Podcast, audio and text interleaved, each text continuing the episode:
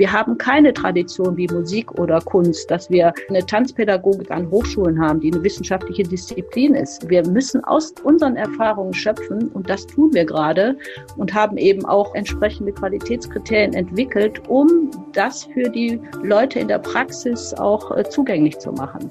Es geht auch um ein Berufsfeld. Wo Tanz auf Schule trifft, geht es auch um Curriculum und das ist eine Zusammenarbeit, die quasi auch die Schulen ermöglichen werden, vielleicht andere Art von Curriculum zu gestalten generell, aber auch wo die Künstlerin sich natürlich auch an diese Strukturen und Bedürfnisse auch ein ganz Stück auch anpassen äh, müssen. Und das ist aber spannend, dass man als Chance betrachtet für beide. Kulturelle Bildung im Gespräch der Podcast des Vereins Rat für kulturelle Bildung. Herzlich willkommen, mein Name ist Lydia Grün. Wir widmen uns heute in dieser Podcast-Folge ganz allein und exklusiv einer Sparte, nämlich dem Tanz. Wie wird Tanz in kultureller Bildung, insbesondere in der Schule, gelebt und erlebt? In Höhen und in Tiefen? Tanz ist und hat kein eigenes Schulfach. Wo Tanz in der Schule also stattfindet, ist so unterschiedlich und vielfältig wie diese ästhetische Ausdrucksform die Kunst Tanz selbst. Zwei ausgewiesene Expertinnen durchleuchten heute dieses Thema mit Blick auf die kulturelle Bildung in der Schule. Als erstes möchte ich ganz herzlich begrüßen Livia Patrizi. Sie ist die künstlerische Leiterin von Tanzzeit, einem Verein, der sich darum kümmert, wie an Berliner Schulen zeitgenössischer Tanz vermittelt werden kann. Der Name von Livia Patrizi wird Ihnen auch im Kontext von Tanz in Schule ein Begriff, wenn nicht der Begriff sein. Sie ist selbst Tänzerin und freie Choreografin und eine der stärksten Stimmen im Tanz in Deutschland. Herzlich willkommen. Dankeschön. Und ich möchte ganz herzlich begrüßen an ihrer Seite das Ratsmitglied Professor Dr. Antje Klinge. Sie ist Professorin für Sportpädagogik und Sportdidaktik an der Ruhr-Universität Bochum. Und dass sie als Expertin für Bewegung und Tanz in der Sportpädagogik unterrichtet, das wird hier später auch noch ein Thema sein. Aber jetzt erstmal ganz herzliches Willkommen, Antje Klinge. Dankeschön. Schön, dass wir hier sein können.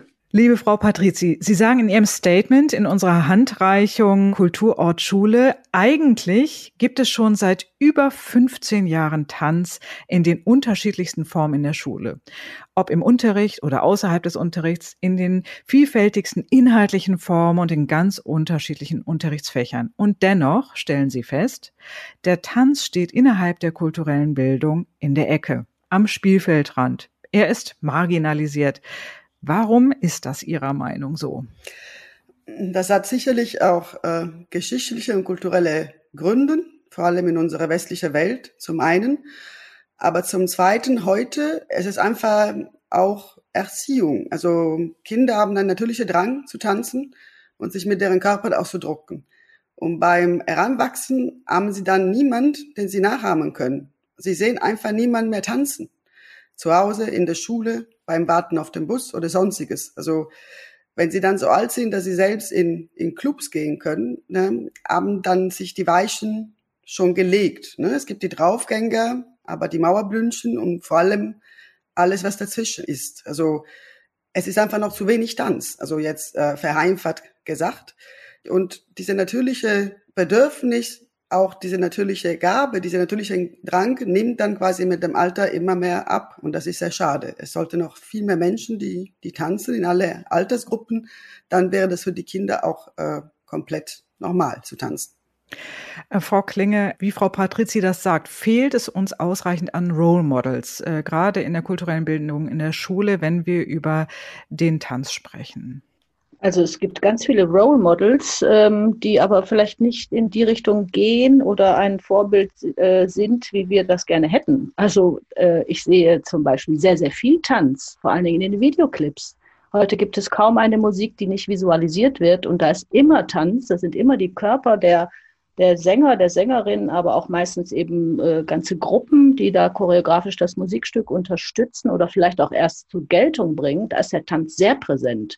Aber da wird eine bestimmte Rolle oder ein bestimmtes Bild von Tanz vermittelt, ähm, das sehr sexualisiert ist. Also es sind irgendwie wenig bekleidete Frauen, es sind starke Männer, gerade im Hip-Hop, in dem, was ja Jugendliche sehr gerne hören und auch sehen, sind klare Vorstellungen von Männlichkeit und Weiblichkeit ähm, und die haben immer was mit sexueller Attraktivität zu tun. Das ist eine bestimmte Richtung von Vorbild, äh, die man durchaus auch kritisch sehen kann. Und was schon stimmt, dass wir in unseren Bildungseinrichtungen äh, den Tanz oder das sich bewegen überhaupt nicht, äh, dass das eigentlich so gut wie gar nicht vorkommt. Da, wo vielleicht auch Vermittler und Vermittlerinnen diesen kritischen Blick mit draufsetzen, äh, welche Tanzkulturen, welche Ausprägungen gibt es, welche äh, Möglichkeiten gibt es, auch einen eigenen, eigenen Zugang zu finden. Das äh, müsste kulturelle Bildung oder das kann kulturelle Bildung schaffen und eben die entsprechenden Vermittler und Vermittlerinnen. Sie haben beide im Vorgespräch äh, gesagt, dass Tanz auch ähm, Irritation auslöst, dass er vielleicht sogar Angst macht. Ähm, ich habe das als sehr bedrohlich wahrgenommen, ja, also dass ähm, vielleicht genau diese Fläche sozusagen auch Berührungsängste sozusagen auslöst. Tanz macht Angst. Würden Sie dem zustimmen, Frau Patrizi, oder was steckt da genau dahinter? Es macht Angst, wenn ich das nicht kenne. Also es mag Angst, weil ich nicht gewohnt bin, sozusagen mit anderen Menschen durch Tanz zu kommunizieren. Oder es mag Angst, weil generell alles, was mit dem Körper äh, zu tun hat, erlebt im Moment einen riesen äh, Paradox. Ne? Auf einer Seite haben wir das zu tun mit sehr viele sexualisierte Bilder von Körper. Man darf im Internet alles sich heranschauen, die auch dann quasi dann auch ähm, äh, bestimmte Darstellungen von Körper ähm, auch begünstigen. Aber dasselbe Agieren mit dem Körper, mit anderen zu kommunizieren mit dem Körper, wenn man das nicht kennt, es ist etwas komplett Neues. Das heißt, es ist nur in einem Anfangsstadium der Begegnung, dass es dann quasi Angst macht und auch Irritation auslöst. Und wenn man das entdeckt als Sprache für sich und auch in Kommunikation mit anderen Menschen, dann nimmt es auch äh, sehr schnell ab. Also diese Angst. Was kann das äh, positiv in einem Schüler oder einer Schülerin ähm, auslösen? Vielleicht gerade wenn wir über eine positive Irritation oder eine Überraschung, wenn man es positiv ausdrückt, äh, sprechen. Was, was bedeutet das für jeden einzelnen Jugendlichen? Äh, das kann ganz viel bedeuten. Das ist, glaube ich, unterschiedlich von, von Kind zu Kind, von Jugendlichen zu Jugendlichen. Und es kann sowohl Positives bewirken, als auch eben starke Gegenemotionen, also Irritation. Und ähm, ich habe immer Schwierigkeiten, immer nach der, was bringt das junge Menschen? Ich glaube, dass die, die Wirkung von künstlerischen Prozesse im Rahmen der Vermittlung sollte inzwischen auch klar sein. Und äh, immer nach dem Nutzen zu fragen, finde ich das etwas, was man quasi jetzt ein bisschen, also wir sollten ein bisschen weiter sein.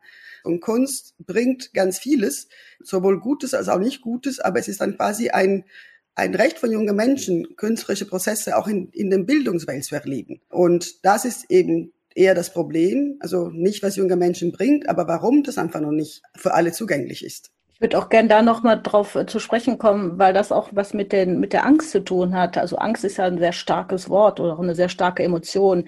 Äh, es ist eher Sorge, sich zu blamieren im Tanz. Es ist die Sorge, nicht das Richtige zu tun, sich nicht richtig zu verhalten, falsch verstanden zu werden. Also wenn man sich austobt, was denken die anderen? Oder einem anderen Geschlecht oder auch einer anderen Person näher zu kommen, als man eigentlich möchte. Äh, es sind so viele Ungewissheiten da drin und so viele Bedeutungen, die der Tanz haben kann. Und dass das Kinder und Jugendliche aber erlernen können oder erkennen können, dass der Tanz eine Vielschichtigkeit, eine Vielfalt von Bedeutungen haben kann und ich die selber auch setzen kann und die dem Tanz auch geben kann. Das ist etwas ganz Wichtiges und damit kann man auch diese Angst oder diese Schamangst, ist ja eher eine Schamangst, kann man auf jeden Fall auch mindern oder vielleicht sogar auch ähm, ganz sich davon lösen, weil man eben die Vielfalt als ein Geschenk, auch als eine, als eine Chance begreifen kann. Insgesamt braucht es also einen speziellen Zugang zum Tanz, besonders im Kontext Schule. Es gibt auch verschiedene Wege, äh, wie, äh, wie man Tanz begegnen kann. Das zeigen Ihre biografischen Erfahrungen von Ihnen beiden auch äh, sehr speziell auf äh, sehr unterschiedliche Art und Weise. Wie schaut Ihr Weg zum Tanz, Frau Klinge, ähm, aus? Also ich habe sehr früh getanzt vor dem Radio meiner Eltern im Wohnzimmer, so dass meine Eltern meinten, die muss ins Ballett. Und das haben die mich dann auch irgendwann einen Samstagmittag, ich war vielleicht sechs Jahre, in das äh, städtische Ballett gebracht. Und da bin ich schreiend rausgelaufen, weil da standen junge Mädchen in ihren Tütüs an Stangen und haben sich alle sehr einheitlich und komisch bewegt. Und das war auf keinen Fall das, was ich wollte bin dann später doch noch ins Ballett gegangen, weil eine Freundin, die ich bewundert habe, im Ballett war und ja, da habe ich einen Zugang gekriegt und auch meinen Körper kennengelernt. Äh, ich habe viele Aufführungen gemacht. Ich habe immer Männerrollen gekriegt, was mich total geärgert hat, weil ich zu kräftig war. Und ich bin dann rausgegangen und habe mich dann dem Sport gewidmet. Ich habe mich sehr gerne immer bewegt, auf Partys getanzt, aber mit Tanz eigentlich nichts mehr zu tun gehabt. Und im Studium dann durch äh, zwei Dozentinnen, vor allen Dingen eine, äh, die auch eher tanzkünstlerisch unterwegs war, die uns den Raum eröffnet hat, die uns äh, so viel Erfahrung ermöglicht hat mit mir, mit Bewegung, mit Materialien, mit anderen dass der Sport für mich in die zweite Reihe gerückt ist und ich einfach total die Leidenschaft für Tanz und das Potenzial für mich entdeckt habe und das dann auch zur Profession gemacht, was äh, für mich wirklich ein ganz großes Glück war. Ich habe lange Tanz in der Sportlehrerausbildung unterrichtet. Ähm, jetzt bin ich nur noch in der Pädagogik zuständig oder tätig, aber mein Herz und meine, mein Engagement gilt nach wie vor dem Tanz und dass diese Erfahrung, diesen individuellen Spiel- und Erfahrungsraum, dass den eigentlich alle alle haben sollten und haben dürften. Bei Ihnen, Frau Patrizi, gab es einen anderen Schlüsselmoment. Äh, Sie sind ähm, ausgebildete Tänzerin und Choreografin und dann kam ein Projekt in der KZ-Gedenkstätte Buchenwald. Äh, was ist da passiert? Das war das erste Mal, dass ich dann quasi Laien unterrichtet habe, beziehungsweise wir haben ein Stück gemacht. Und ähm, wie ich Ihnen sagte, habe ich damals auch zugesagt, allein wegen die Gage. Also die zahlten einfach viel mehr, als ich was kannte bei solche Aufträge im Tanz. Und da hat sich eine Welt aufgemacht. Ja, ich wusste vorher nicht, dass man so viel Freiheit, auch im Künstlerischen, mit Menschen, die quasi nicht jetzt in Tanz ausgebildet sind, erleben kann, als Choreografin auch das hat mich äh, bereichert, also von meiner künstlerischen Werdegang. Und da habe ich einfach gemerkt, dass äh, ja mein Horizont, die bis damals will ich nur in die Kunstwelt war, in die Tanzkunstwelt, auch ganz schon eng war. Man spricht immer, was ist die Qualität, was ist anders, äh, wenn man mit Laien arbeitet. Die sind einfach nicht voreingenommen, weil bestimmte Ästhetiken angeht. Und ähm, auch in zeitgenössischer Tanz gibt es Trends und es gibt dann eine stillschweigenden oft Übereinkunft über was man darf, was man nicht darf, je in welcher Zeit man lebt und welche Tanz dann gerade ein bisschen die Mode ist. Jetzt sage ich ein bisschen das provokativ.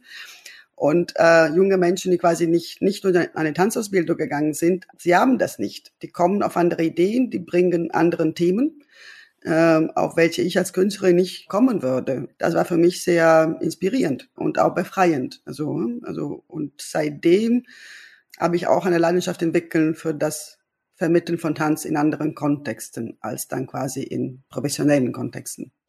Was heißt das für Tänzerinnen und Tänzer, die, äh, ich sag mal, ich sag mal, klassisch ausgebildet sind oder zeitgenössisch ausgebildet sind ähm, und den Schritt in die Tanzpädagogik, in die Vermittlung machen wollen oder müssen? Ähm, wie müssen die oder wie sollten sie ihre eigene Biografie reflektieren? Was ist da wichtig, um genau diese Form von Freiheit zu spüren, die Sie gerade äh, genannt haben, Frau Patrizi? Was würden Sie Kolleginnen und Kollegen mit auf den Weg geben?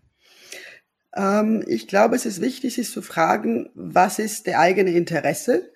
Nicht nur jetzt die, die Interesse jetzt in Bezug auf etwas für die Gesellschaft tun zu wollen. Also das, das mag ja da sein, ist auch berechtigt, aber auch der eigene künstlerische Interessen. Also es mag sein, man startet aus anderen Gründen, die auch, äh, auch berechtigt sind, also ne, dass man quasi auch Jobs braucht und so weiter. Aber die Arbeit in Schulen ist zu hart, so dass man quasi das durchhält, wenn man das nur deswegen auch macht. Und ich glaube, man kommt schnell an bestimmten äh, Grenzen, äh, die haben dann mit gesellschaftlichen Problemen zu tun. Also äh, mit wie Schulen funktionieren, wie die Gesellschaft funktioniert, ja, wie bestimmten Faktoren funktionieren, die das eigene Arbeit auch natürlich beeinflussen.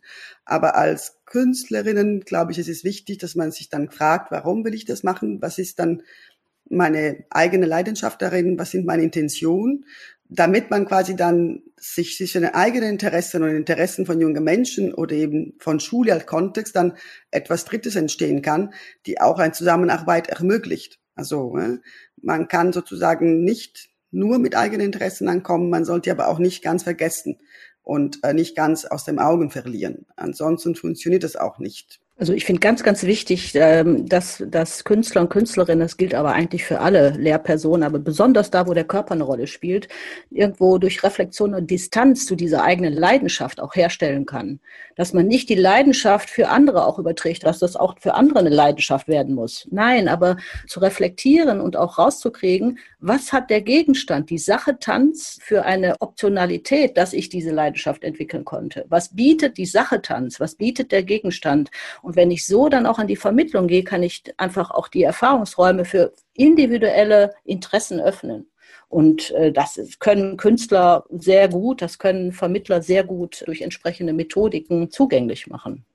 Vor allem, dass es dann quasi auch äh, eine, eine allgemeine Akzeptanz auch dann hergestellt wird. Also die besten Arbeitsprozesse sind Prozesse, wo man auch mit den jungen Menschen äh, über Ohe und Tiefen geht und es ist normal. Also äh, man erwartet nicht mehr, dass es immer Spaß machen muss. Man erwartet aber auch nicht, dass die Interesse von jungen Menschen müssen dann quasi sich da wiederfinden. Aber die wissen selbst, das kann einfach nicht immer Spaß machen. Das gehört dazu. Das ist Teil des künstlerischen Prozesses und in der Auseinandersetzung mit der Sache da ist es auch sozusagen ein wichtiger Punkt, zum Beispiel jetzt das beliebte Thema Diversität ne, im kulturellen Betrieb. Also wenn man in Schulen arbeitet, arbeitet mit sehr vielen diverse Menschen und Inhalte. Und das ist eine total gute Übung für Künstlerinnen, sozusagen, wenn die sagen, ah, ich will gesellschaftlich irgendwie was Relevantes machen. Ich finde, die sollen alle meinen Schulen unterrichten, um auch diese unterschiedlichen Inhalte kennenzulernen, ohne die zu urteilen. Ja? Das ist ein, eine gute Übung, weil man tendiert natürlich dann mit seiner eigenen Brille das auch zu urteilen. Ne? Man kann kritisch darauf gucken, mit den Kindern zusammen, aber das Urteilen ist was anderes. Ach, das ist Trash, oder ne? Also ja, also ich würde genau an diesen Knackpunkt nochmal ansetzen wollen. Und zwar, Sie beschreiben ja im Prinzip genau den Punkt, wo sich mehrere Lebenswelten berühren, ja, oder wo es die Chance gibt, dass sich mehrere Lebenswelten berühren, nämlich zum Beispiel die der Jugendlichen, der Lehrkraft oder der Lehrerin des Lehrers und des Kulturschaffenden, äh, der Künstlerin oder des, des Künstlers. Und ich gucke ja aus einer musikalischen Perspektive auf den Tanz und habe ihn immer so wahrgenommen, dass genau hier sich eine Möglichkeit ergibt, dass Jugendliche, also gerade Jugendliche, sich in ihrer eigenen Sprache ähm, ausdrücken können, dass sie das platzieren können, dass sie das ausleben können. Was gehört dazu Ihrer Meinung nach, Frau Klinge?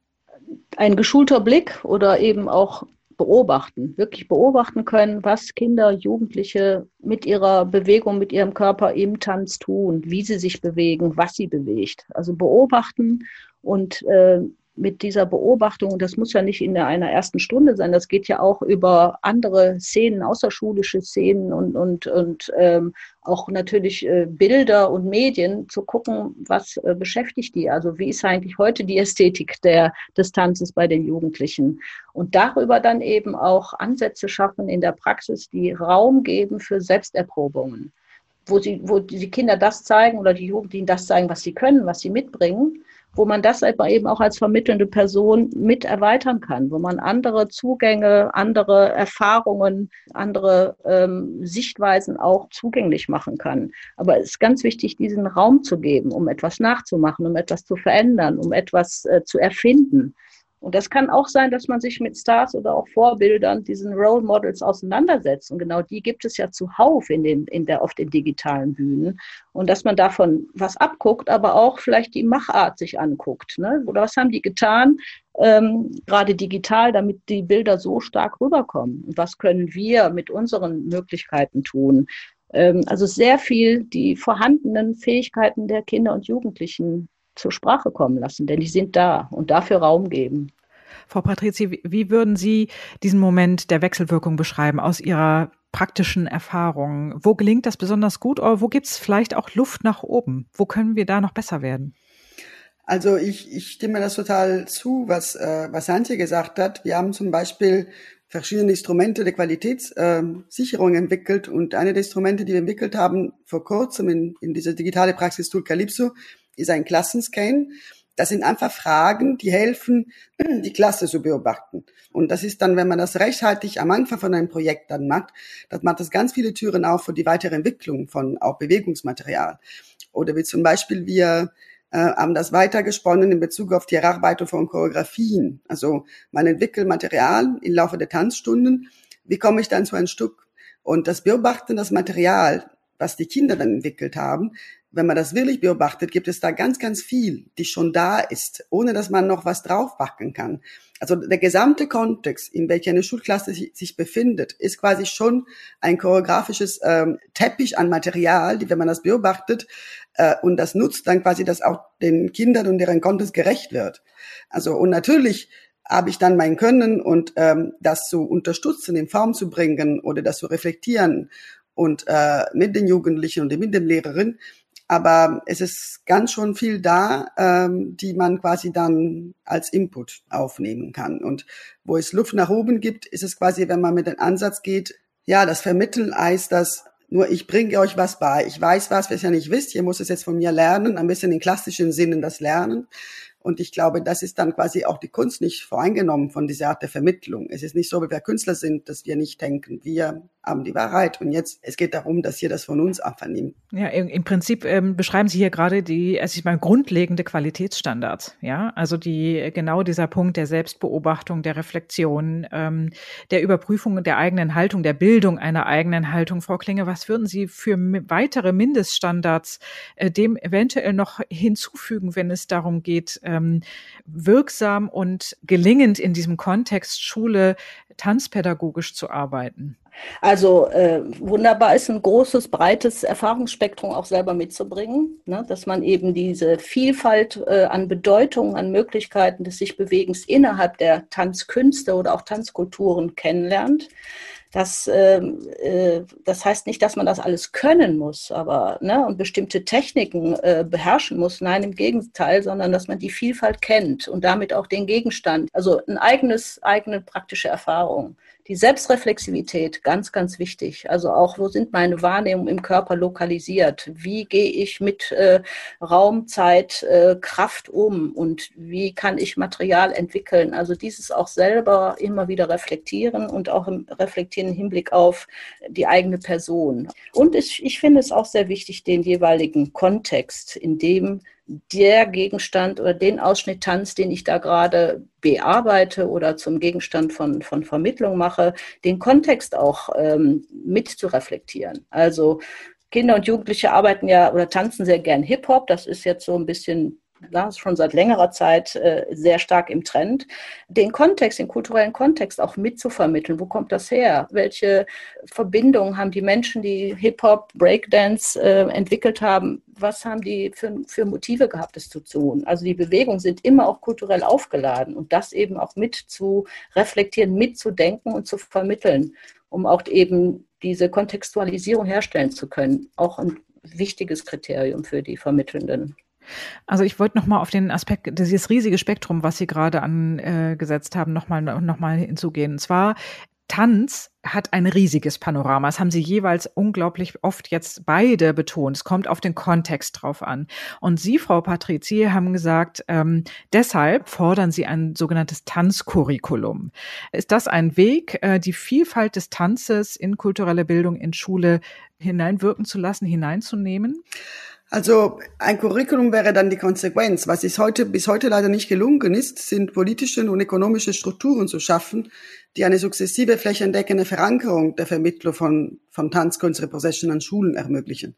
Es ist viel passiert in diesen 15 Jahren, es sind viele Projekte entstanden, aber eine strukturelle Verankerung, wo das wirklich alle Schulen, alle Bundesländer quasi möglich ist, wenn sie das dann möchten, dann quasi dann auch Tanz zu verankern, eine Zusammenarbeit mit den Lehrkräften, äh, da sind wir noch weit davon entfernt. Also, und das gilt auch nicht nur von Tanz, das gilt für Vermittlung von, von Künstler, die künstlerische Vermittlung von verschiedenen auch Sparten in den Schulen. Es ist äh, noch nicht so, dass Schulen automatisch ein Budget haben. Jede Schule in Deutschland, wo die sich quasi dann, ohne dass man sich dann zu bewerben irgendwo, sagen, okay, wir machen jetzt irgendwie Tanz oder Theater oder so. Und das ist natürlich ein Manko der bisherige Anstrengungen in dem Bereich, weil Qualität auch will auch geübt werden. Also es gibt ganz viele Weiterbildungen, es sind ganz viele vom Bundesverband Tanz in Schulen Instrumente entwickelt worden, aber es geht auch um ein Berufsfeld. Ne? Also und wenn man denkt jetzt ein Berufsfeld, die quasi wo Tanz auf Schule trifft, geht es auch um, um Curriculum. Ja? Also wir entwickeln jetzt gerade eine mit Erika Mann Grundschule in Berlin und das wird von den Lehrerinnen und den Künstlern zusammen entwickelt. Und wir entwickeln das zusammen angepasst an den Schulen, an den Bedürfnis der Schule und an das, was wir bei unserer Reflexion dann bis jetzt irgendwie erfahren haben. Und das ist eine Zusammenarbeit, die quasi auch die Schulen ermöglichen werden, vielleicht andere Art von Curriculum zu gestalten generell, aber auch wo die Künstlerin sich natürlich auch an diese Strukturen und Bedürfnisse auch eine ganz Stück auch anpassen äh, mussten. Solange die Schulen so sind, brauchen wir dann eben das auch. Und das ist aber spannend, dass man das nicht immer mit dieser Angst begegnet, oh, die Kunst muss sich zu viel anpassen oder andersrum, dass man als Chance betrachtet für beide.